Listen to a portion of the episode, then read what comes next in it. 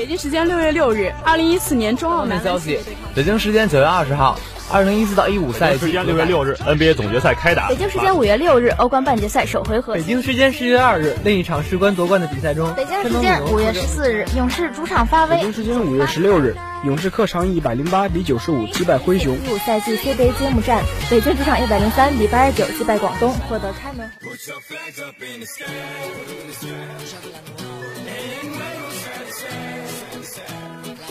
时速报道体坛消息，呈现给同学们赛场上最漂亮的篇章。体坛巨星展新锐，风云赛事列点睛。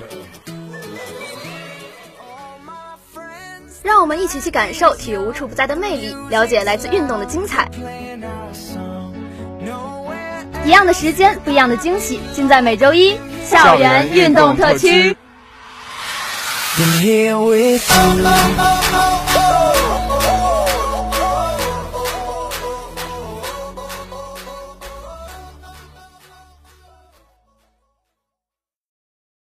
下是今天的评论部分，我是主播边小玉，我是主播郭玉坤。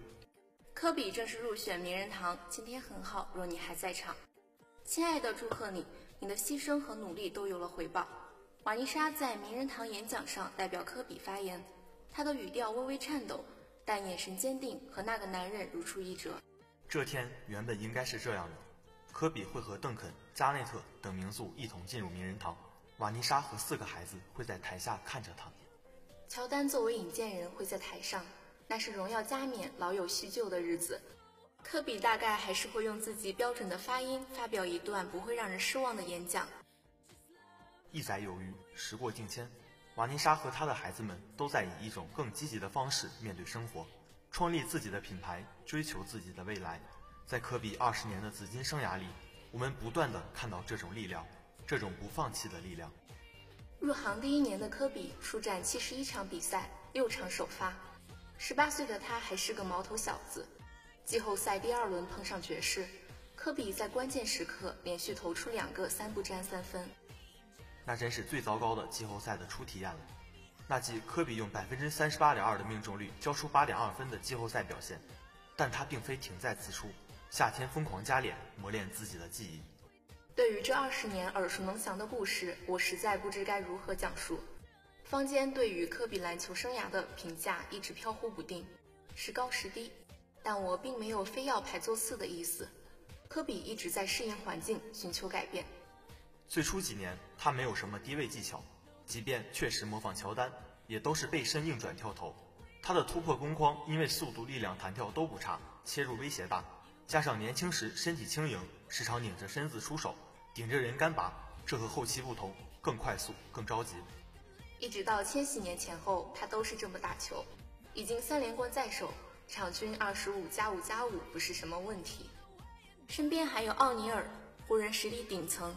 这时期选个概括球的话，就对阵开拓者双绝杀吧，身体本能为先。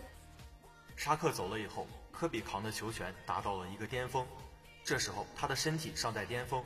技术比起早期又有精进，三威胁之后做突破、做干拔、卡位制造空间、吊球内线制造一些机会，一直到零九年之前可能都是这个节奏。但他后来对于卡位抢位置又有提高，减轻自己的出手难度。二零零八年拿了 MVP，但那年三年级的保罗水平也不逊于科比，球队配置实力不如凯尔特人。总决赛上，科比不太适应绿军的防守，加内特统治了加索尔。皮尔斯打爆了拉多马诺维奇，这时期概括起来没有争议，八十一分屠龙。化境之年大约零九至一零赛季，身体素质略下滑，但技术顶峰了。科比是注定不会打两侧低位球的，因为加索尔和拜纳姆也需要去那个位置。所以科比在弧顶位置要承担大量出手，接球卡位、突破急停、背身要位、对抗出手、抓对抗后的节奏、判断防守者的动向。尽管二零一零年的总决赛磕磕绊绊，但还是拿了下来。后面的科比，即便在四巨头时期倾其所有，也不如十年前的他了。但他仿佛没有变过，一直是那个眼神，把更多篇幅留给球场，就不通篇煽情了。仿佛已走了很远很远，谁知又回到最初出发的地方。纯洁的眼睛像星辰升起，照耀我，如十年前一样。或许只要伸出手去。金苹果就会落下。血液的瀑布使灵魂像火焰般明亮。或许在某个夜里，某个梦里，你会对我们说：“不要再伤心了，最糟糕的已经过去，此去经年，永不停息。”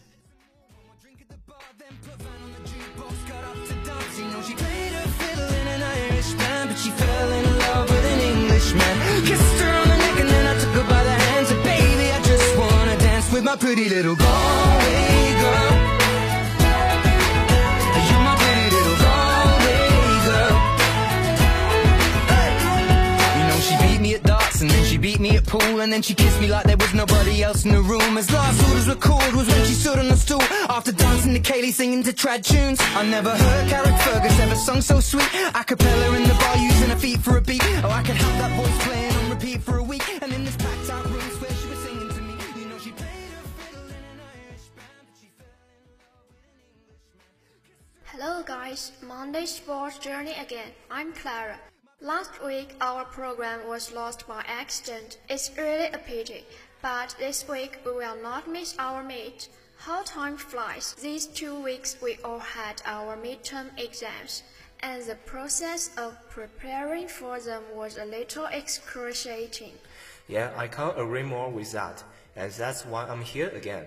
Hi guys, do you remember me? I'm Leo. It's a great pleasure to see you again. Now let's start our today's sports journey. IOC says the public opposition not affect Tokyo 2020. The International Olympic Committee spokesman Mark Adams said that he believes the Tokyo Olympics would be a historic event despite wide public opposition. Before the online press conference, IOC Executive Board held a video conference on Wednesday to discuss the current situation of epidemic prevention in Japan. Seiko Hashimoto, president of the Tokyo Olympic Organizing Committee, said that the IOC expressed support and appreciation for Tokyo's work. More than two months before the Tokyo Olympics, the Tokyo Olympic Organizing Committee is facing turbulent pressure from public opinion. The epidemic situation in Japan continues to worsen, and the number of confirmed cases remains high. The latest public opinion survey in Japan shows that up to 59% of Japanese people want to cancel the Tokyo Olympics. At the online press conference, Adams says that he understands the concerns of all sectors of society, but still showed confidence about the Tokyo Olympics. We listen, but we won't be guided by public opinion, he added.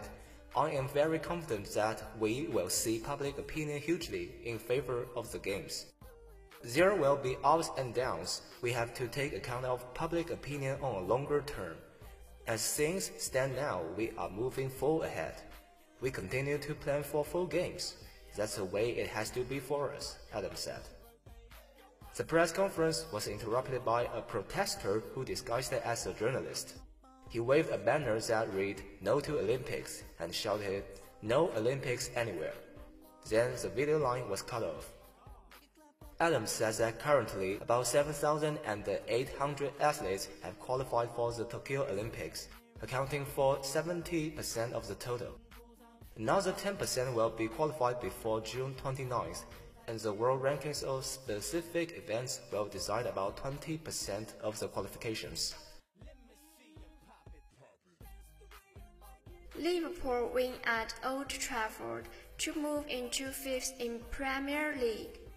Liverpool kept their hopes of qualifying for the Champions League next season alive with a 4-2 win away to Manchester United in a match rescheduled after protests at Old Trafford less than two weeks ago. Liverpool went into the game without the injured Ozan Kabak and midfielders James Milner and Naby Keita while Harry Maguire's ankle injury sidelined him for Manchester United, along with Anthony Martial and Phil Jones. Bruno Fernandes put United ahead in the 10th minute after an excellent move involving Paul Pogba, Marcus Rashford, and Wan Bissaka. who crossed for Fernandes to score as he contested the ball of Liverpool defender Nat Phillips.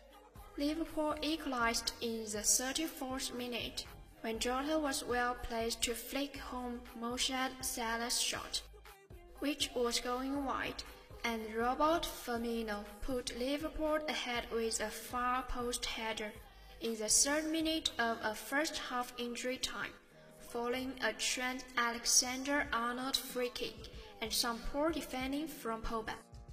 Firmino doubled his total for the night two minutes into the second half after Dean Henderson spilled the ball at his feet.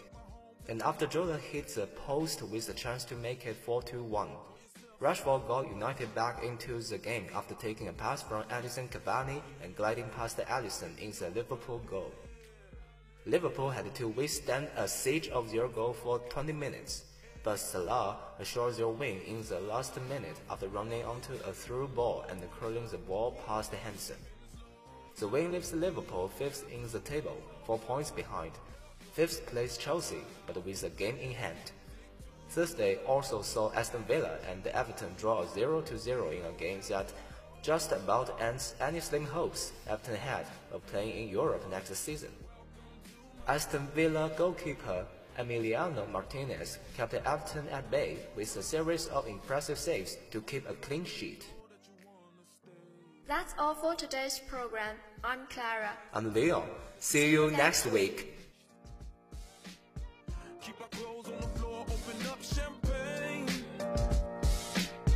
Let's continue